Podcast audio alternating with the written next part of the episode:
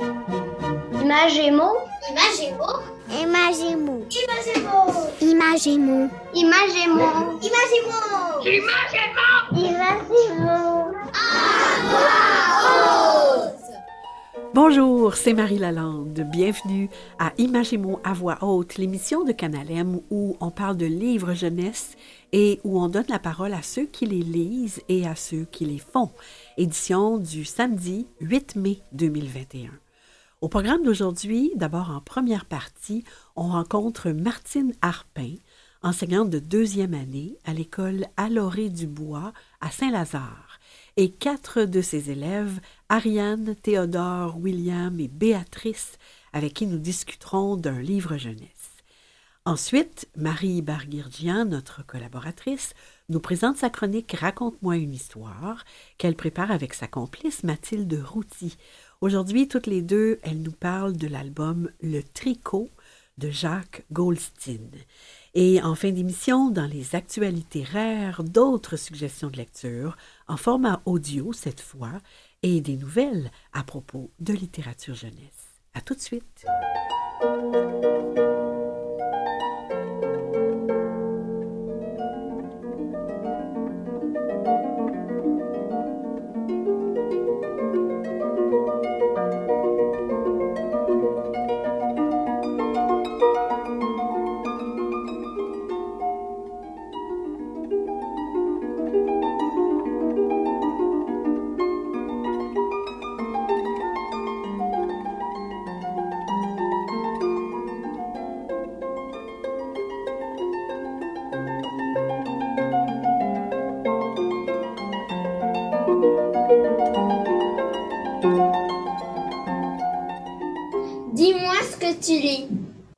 Dis-moi ce que tu lis, c'est un moment privilégié de l'émission pour rencontrer des gens qui aiment les livres jeunesse et pour en parler avec eux. Aujourd'hui, je reçois Martine Harpin, enseignante en deuxième année à l'école Alloré du Bois à Saint-Lazare, et quatre de ses élèves, William Jubinville, Béatrice Boudreau, Théodore Bérubé et Ariane Auger. Bonjour à vous cinq. Bonjour. Alors, Martine, on commence, prenons quelques minutes donc pour que vous nous expliquiez la place que les livres jeunesse prennent dans votre classe avec les ateliers de lecture et d'écriture qui guident votre enseignement. Ben, bonjour Marie, merci euh, de nous recevoir. C'est un plaisir. Je dirais qu'à notre école, dans ma classe, mais à notre école, euh, les livres sont vraiment au cœur de l'enseignement et de l'apprentissage des élèves. Nous, on a décidé de traiter les lecteurs comme des lecteurs, les auteurs comme des auteurs. Donc, dans nos classes, on a des centaines et des centaines de livres. Euh, les élèves lisent, lisent, lisent. Les élèves écrivent, écrivent, écrivent. Euh, ils choisissent leur lecture, puis on discute aussi des lectures ensemble. Donc, ils apprennent ensemble, mais entre eux aussi. Ils apprennent à discuter de leur lecture, comme on peut, en faire dans la vraie vie. Puis, ils s'inspirent du travail des auteurs aussi pour écrire eux aussi. Donc, euh, on pense que de cette façon-là, non seulement on développe les habiletés des élèves en lecture, mais aussi on veut en faire des lecteurs pour la vie. On veut susciter leur intérêt, on veut qu'ils deviennent des passionnés de la lecture euh, comme nous, je pense. Ben, ben, alors, c'est parfait. et C'est ce qu'on va faire aujourd'hui, discuter. Vous avez choisi aujourd'hui de nous parler de l'album La Visite de Louison Nilman et Jean-Claude Alphen, qui est publié chez Deux. Dites-moi, euh, les enfants, c'est l'histoire de qui et qu'est-ce que ça raconte? Alors, qui est-ce qui commence? C'est l'histoire d'un garçon qui s'appelle Paul. Puis euh, à chaque matin, il s'en va, il s'en va prendre des marches dans la forêt. Un jour, il rencontre un ours gigantesque. Un ours? Oui. Euh, donc, euh, Paul a très, très peur. Donc, il essaye de marcher vite pour s'en aller. Je comprends. L'ours, lui, il se dit chouette, un nouveau jouet. Alors, alors euh, ben, il suit Paul. Paul, plus qu'il court vite, plus qu'il a peur. Je comprends.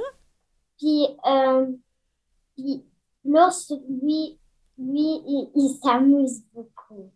Ah oui. Paul, il arrive à sa maison. Puis l'ours, il pense qu'il à la cachette. Et là, il dit, je t'ai trouvé. Et après, il dit, c'est mon tour de cacher. Donc, il prend le toit. Il prend le toit de la maison, l'ours? il croit que c'est une couverture. Non. Oui. Ah ben, écoute, William, je te laisse continuer. Après, Paul, il croyait qu'il allait vraiment manger. Fait que, il était soulagé par son idée de, de, de le faire à manger. Puis il savait pas comment, fait qu'il a fait comme Paul. Paul, il a eu une autre idée de faire un feu. Puis, ils se sont tous les deux endormis. Devant le feu. Ah Oui. ben, il y avait des très bonnes idées, ce Paul. Puis là, euh, l'ours se réveille le matin un peu triste parce qu'il voit que son jouet bouge plus. Donc là, l'ours, il remet le poids. Il, il Non. bougeait plus son jouet parce qu'il était endormi. Ouais, mais il Ah pensait oui. Là, il se réveille. euh, et l'ours part dans la forêt. Ouais. Après, Paul se réveille un peu triste parce que l'ours n'est plus là. Il n'y a pas de trace d'ours. Il voit bien que le là. Puis là, il pense que c'est un rêve. Donc là, comme à chaque matin, il va prendre sa marche dans la forêt. OK. Là, il, il va à la famille l'ours. Puis l'ours, il dit, ben, venez avec mon ami. Jusqu'au jour où le papy ours arrive. Le papy ours. Ça, c'est le grand-papa ours. Il doit être très, très gros, hein? Là, Il veut manger Paul? ouais, Oh! manger Paul. Mais là, le, l'ours, il dit, ben, il, il dit, c'est- c'est c'est toi qui m'as appris à, à défendre mes amis, fait que tu peux pas manger le mien. Puis là, OK. euh, après ça, il, il dit, ben, euh, veux-tu jouer avec nous euh, à cache-cache? Là, après ça, ils jouent tous ensemble, puis après, ils deviennent tous amis. Puis après, Ah. je euh, au grand-papa. Ils ont appris au grand-papa à jouer à cache-cache. Ah, c'est formidable. Vous nous avez fait un très bon rappel de l'histoire. Merci à vous quatre. Maintenant, qu'est-ce que vous pouvez nous dire de la façon d'écrire de l'autrice? Est-ce que vous reconnaissez des trucs d'auteur? Moi, je reconnais la répétition, comme quand Paul va prendre sa marche dans la forêt, puis ça se répète tout le temps, comme Ah, on est à l'école, on entend la cloche, c'est formidable. aussi. Continue, ma belle. Et aussi quand Paul dit de sa vie de garçon, il avait jamais vu ça. Puis l'autre dit de sa vie d'ours, il avait jamais vu ça. Alors, il y a de la répétition, tu nous as trouvé des bons exemples, puis aussi, on- peut remarquer que l'autrice, elle compare de ma vie de garçon et de ma vie d'ours. Il y a comme une comparaison entre les deux dans le livre. Ah, ça, c'est bon, c'est excellent. Béatrice, est-ce que tu sais pourquoi? Est-ce que tu penses savoir pourquoi l'autrice, elle fait ça? Ben, pour montrer l'importance entre les deux, les deux de la différence, ça rend l'histoire plus vivante. Ah, c'est génial.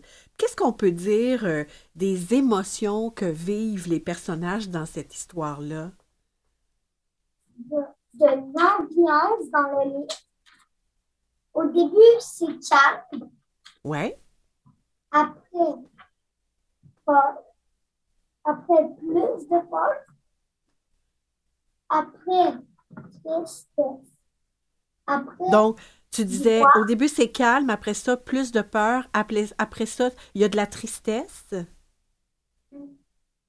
après c'est de la joie. Ouais. Puis, à jouer avec émotions, c'est joli. Elle joue avec nos émotions à nous? Oui, parce que ça change à ça change un peu à chaque page. Ça change un peu les émotions. Nos émotions aussi, ça c'est intéressant, ça a un effet, son écriture, ça a un effet sur nos émotions à nous. Ah, puis qu'est-ce qu'on peut dire des, euh, des illustrations de Jean-Claude Alphen? Moi, je trouve que les couleurs qu'ils utilisent comme gris, noir, jaune, ça ressemble un peu comme les émotions de Paul, comme quand il est content, le jaune, quand il est triste, le gris, comme. OK, donc lui, il joue avec les émotions aussi, mais avec les couleurs. Ça nous fait comprendre ça. Puis est-ce que vous avez retenu une leçon de vie de cette histoire? Dans le au début, il est tout seul, puis à la fin, il a trouvé plein de nouveaux amis. Ah, donc la leçon de vie, c'est que il faut pas avoir peur de se faire des nouveaux amis? Est-ce que ça serait ça la leçon de vie?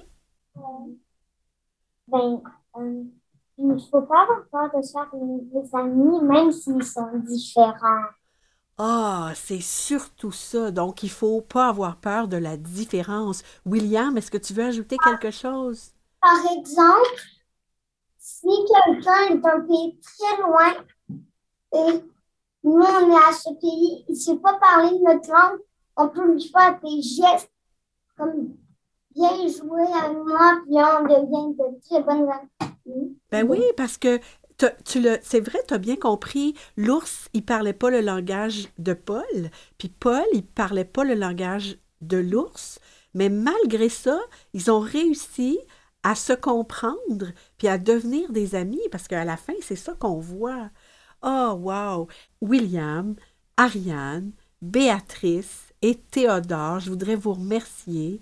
Je vous remercie pour cette conversation autour d'un livre, du livre La Visite. Vous êtes tous les quatre des lecteurs allumés et parler avec vous de ce que vous lisez, là, c'est une grande joie. Je vous remercie vraiment beaucoup.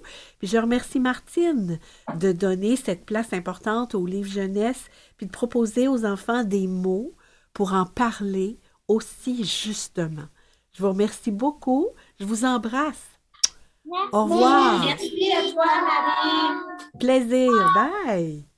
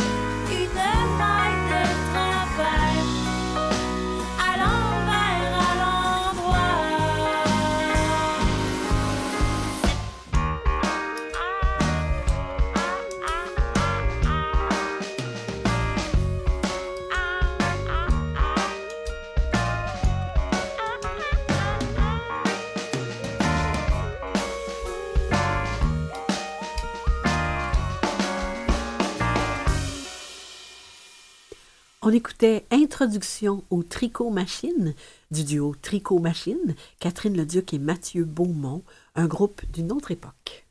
Raconte-moi une histoire. Bonjour Marie Barguirgia, vous allez bien? Très bien. Bonjour Marie Lalande, contente de vous retrouver cette semaine. Toujours très contente de vous retrouver. Vous nous présentez aujourd'hui votre chronique Raconte-moi une histoire, produite par On a tous besoin d'histoire, que vous avez préparée avec Mathilde Routy. Cette semaine, il est question de l'album Le Tricot. À quel thème du manifeste On a tous besoin d'histoire peut-on relier cet album, Marie? Eh bien, je crois que le tricot euh, répond vraiment à la question on a tous besoin d'histoire. Pourquoi avons-nous besoin d'histoire? Ouais. Eh bien, parce que euh, les histoires donnent des réponses euh, à nos questions.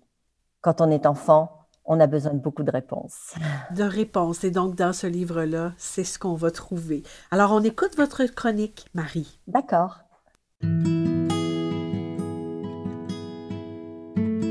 Raconte-moi une histoire. La chronique littérature jeunesse de On a tous besoin d'histoire. Une maille à l'endroit, une maille à l'envers. Une maille à l'endroit, une maille à l'envers. Et oui, Marie, aujourd'hui, on va parler du Tricot, l'album Le Tricot de Jacques Goldstein, publié aux éditions La Pastèque, se porte en cache-cou vert, en écharpe pour faire joli, en tuque bleu, blanc, rouge aux couleurs du Canadien, en châle de mariage, car la grand-maman de Léa a toujours tricoté. D'aussi loin que je m'en souvienne, même quand j'étais bébé, le tic-tac de ses aiguilles se mêlait à ceux de la pendule, raconte Léa. Et elle ajoute, avec ses aiguilles, elle devient magicienne et tricote des images qui racontent des histoires. C'est ce qui est formidable dans cet album où l'on remonte le temps maille par maille, le temps où grand-maman était toute petite et gardait les vaches dans le pré. Elle s'ennuyait un peu. Et voilà qu'un jour, sa mère lui a apporté une pile de vieux tricots et lui a demandé de les détricoter. Détricoter? Mais oui, mais oui, détricoter. Et avec cette balle de vieille laine, elle s'est mise à tricoter un long, long, long foulard qui porte l'histoire de tous ces vieux tricots du recyclage avant l'heure en quelque sorte, à une époque où l'on ne jetait rien. Le joli tournant de l'histoire, c'est ce moment où Léa, en retard pour l'école, fonce avec autour du cou ce foulard que grand-maman vient de lui offrir. Elle est si émue qu'elle n'a pas vu passer l'heure. S'ensuivent neuf doubles pages, sans texte, de courses effrénées à travers la ville jusqu'à l'école où la pauvre petite pousse un cri d'horreur en arrivant. Mon foulard et oui, elle l'avait coincé dans la porte de grand-maman. Il s'est détricoté à travers la ville. Pas question d'aller en classe. Léa repart aussitôt dans l'autre sens pendant neuf autres doubles pages qui nous permettent de refaire le trajet à l'envers. Un trajet où le lecteur ne manquera pas d'observer plein de petits détails la pauvre Léa a finalement ramassé sa laine en une grosse pelote de laine et arrive avec un effet très comique devant la maison de grand-maman qui ne voit qu'une boule multicolore derrière laquelle se cache sa petite fille. Si Léa est désespérée, grand-maman garde son sang-froid car elle a déjà une idée en tête. Elle dit à sa petite fille, devinez quoi? C'est toi qui vas le retricoter je vais te montrer. Joli fin pour un tricot éternel. Le tricot est une histoire sur la transmission avec une ambiance page turner très réussie. C'est aussi un album dans lequel Jacques Goldstein fait énormément de clins d'œil dans ses illustrations. Des allusions à la grande histoire, par exemple, comme ce foulard qui ressemble à une tapisserie du Moyen Âge pour l'oncle Guillaume. Guillaume le Conquérant, peut-être. Ou le petit prince et son renard que l'on aperçoit sur des mitaines et bien d'autres objets placés ça et là à reconnaître ou observer. Un tricot aussi long qui nous fait penser à notre Pénélope attendant le retour d'Ulysse. Mais ça, c'est une autre histoire, Mathilde. Maille à maille, la vie se construit ou se déconstruit parfois. Le tricot de Jacques Goldstein, publié à La Pastèque. C'était Marie Berguerdian et Mathilde Routy. Parce qu'on a tous besoin d'histoire. Euh, formidable histoire. D'abord, entre la grand-maman, Léa, et sa petite fille Madeleine, le lien avec le thème de la transmission est évident ici. Hein? Ah oui, euh, eh permettez-moi quand même de m'excuser. Euh, je crois qu'à la fin du podcast, on a interverti les noms. Et c'est drôle peut-être parce que Madeleine euh, correspondait peut-être au nom de la grand-maman et Léa à la petite fille. Donc j'espère que les auditeurs ne nous en voudront pas. Mais oui, la transmission ça, correspond au besoin de, réponse à la question parce que, en effet, Léa, euh, euh, euh, Madeleine, la petite fille, a, envie de savoir pourquoi cette passion du tricot et tout part de cette écharpe. En fait, c'est ça qui est extraordinaire dans l'histoire de, Jacques mmh. Goldstein. Il arrive à mettre en scène une grande histoire simplement à partir de ses mailles tricotées et avec des détails amusants. Il y, a, il y a vraiment un rythme extraordinaire où il utilise à la fois le code de la bande dessinée euh, dans lequel il excède et celui de l'album classique. Par exemple, des fois, on voit euh, Madeleine deux fois dans la page pour montrer l'accélération du temps ou des choses comme ça. Donc, Mhm. c'est vraiment euh, très intense et c'est incroyable le nombre de choses qui sont retransmises à travers le récit de cette grand-mère et de son tricot. Euh, C'est intéressant parce que, comme dans plusieurs autres livres de Jacques Goldstein, on découvre et on reconnaît Montréal. On pourrait, euh, on pourrait On faire, pourrait- on pourrait un faire- parcours. ah oui, oui, on pourrait mettre euh, une carte euh, devant le nez Oui. des enfants, il est passé par-ci, par-là. Et là où il est très astucieux, c'est que on voit tout le chemin de, de Madeleine, mais au retour, quand elle revient, euh, il s'est passé des choses entre-temps. Il y a toute la notion du temps. Alors, euh, celui qui s'apprêtait à faire euh, une peinture sur les murs, bah, il l'a faite. L'arbre de Noël qui était en train de se faire, ça y est, les guirlandes sont mises. Enfin, il y a plein Oui. de détails de ce genre qui sont à la fois amusants et qui témoignent de la culture de Montréal. Ah oui, tout à fait. Et, et- on, s'amuse donc à comparer, vous le dites, les illustrations. C'est touchant, c'est drôle, c'est dynamique. Euh, je pense que le fait de pouvoir observer tous ces détails, ça fait en sorte que les enfants sont mis en contribution. Voilà, ils sont très actifs au moment de la lecture. Et ça, c'est vraiment un atout majeur pour la lecture et la, donner envie de lire une histoire ou de la relire. Et je pense qu'une fois qu'on leur, a- on leur, a- on leur aura lu l'histoire, pardon, Marie, euh, ils auront vraiment envie de repasser à travers, justement, à cause de tous ces petits détails, en raison de, de tout ce qu'ils cachent, de tout ce qu'ils révèlent au fur et à mesure. Et ils auront certainement envie de poser des tas de questions à leurs Mhm. parents parce qu'il y a peut-être aussi des choses qui leur échapperont. C'est normal Donc, quand on est petit, De là, pas tout connaître. donc de là le lien de transmission. Euh, encore une fois. Alors, on va mettre, euh, bien sûr, toutes les informations à propos de ce livre sur le site de Canal M. Merci, Marie Barguet. Merci à vous, Marie. Merci à Mathilde Routy et à la semaine prochaine. Et ce sera elle- ça sera elle qui sera avec C'est vous. Mathilde qui va être là. Voilà. Au revoir.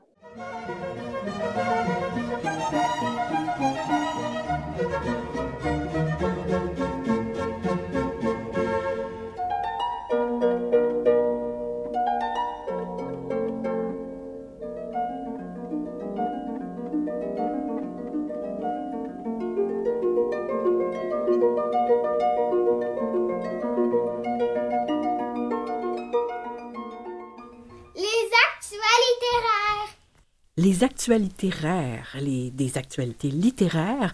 Cette semaine, la Marie raconte pour souligner la fête des mères. Je lis Joseph Phipps de Nadine Robert et Geneviève Godbout des éditions La Pastèque. Joseph a cinq ans et parfois il fait des bêtises et sa maman le gronde. Alors il rouspète et ronchonne. C'est un fort joli texte sur la relation mère-fils. Pour écouter, Marie raconte vous allez sur le site de Canal M le dimanche à 8h30 et 18h30, le mardi à 9h et le jeudi 13h.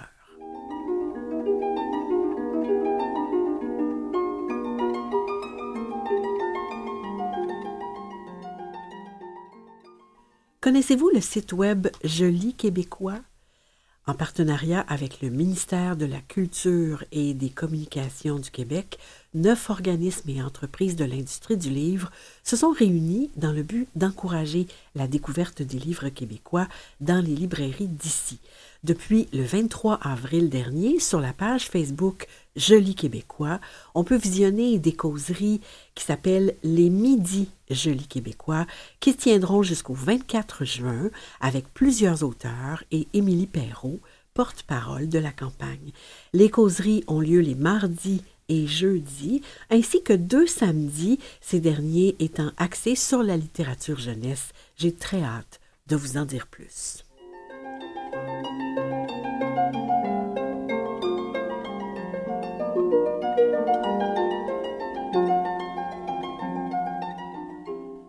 Livre jeunesse en version audio chez Vues et Voix à livreaudio.vuesetvoix.com.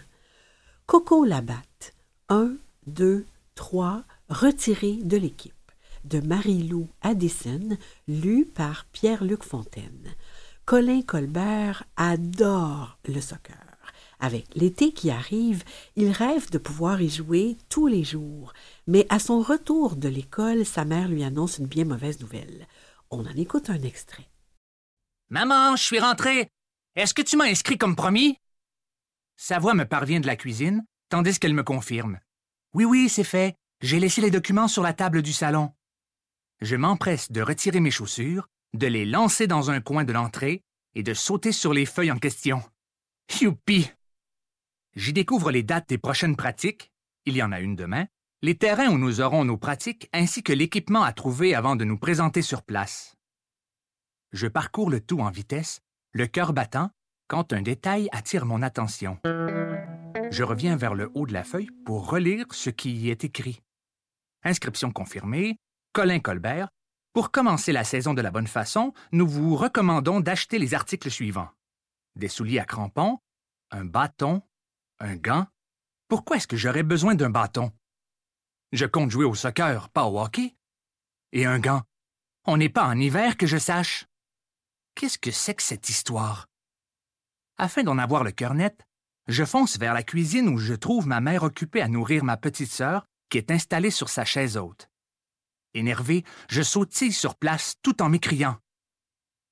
Maman, c'est quoi ça? Depuis quand on doit acheter un bâton et un gant pour jouer au soccer? Elle ne prend même pas la peine de me regarder avant de répliquer. Ah oui, c'est vrai, je voulais te dire. Il n'y avait plus de place dans l'équipe de soccer de cet été. Je suis arrivé un peu trop en retard, il faut croire. Les groupes étaient tous remplis. Je sens mon corps devenir aussi froid qu'un glaçon. Puis, d'une voix horrifiée, je répète. Tu es arrivé trop en re... Mais ne t'en fais pas, me coupe-t-elle. Il restait de la place dans l'équipe de baseball, alors je t'y ai inscrit. Hors de question pour Coco d'accepter ça. Il se met donc en tête de tout faire afin d'être retiré de l'équipe. Du plaisir en perspective dans vos oreilles. Je rappelle que vous pouvez retrouver les titres de tous les livres mentionnés aujourd'hui sur le site de l'émission, sur la page web de Canal M. Voilà, Images et mots à voix haute se termine ici pour aujourd'hui. On rappelle que l'émission est aussi rediffusée le samedi à 18h30 et le lundi à 14h et qu'elle est également disponible en téléchargement sur le site de Canal M.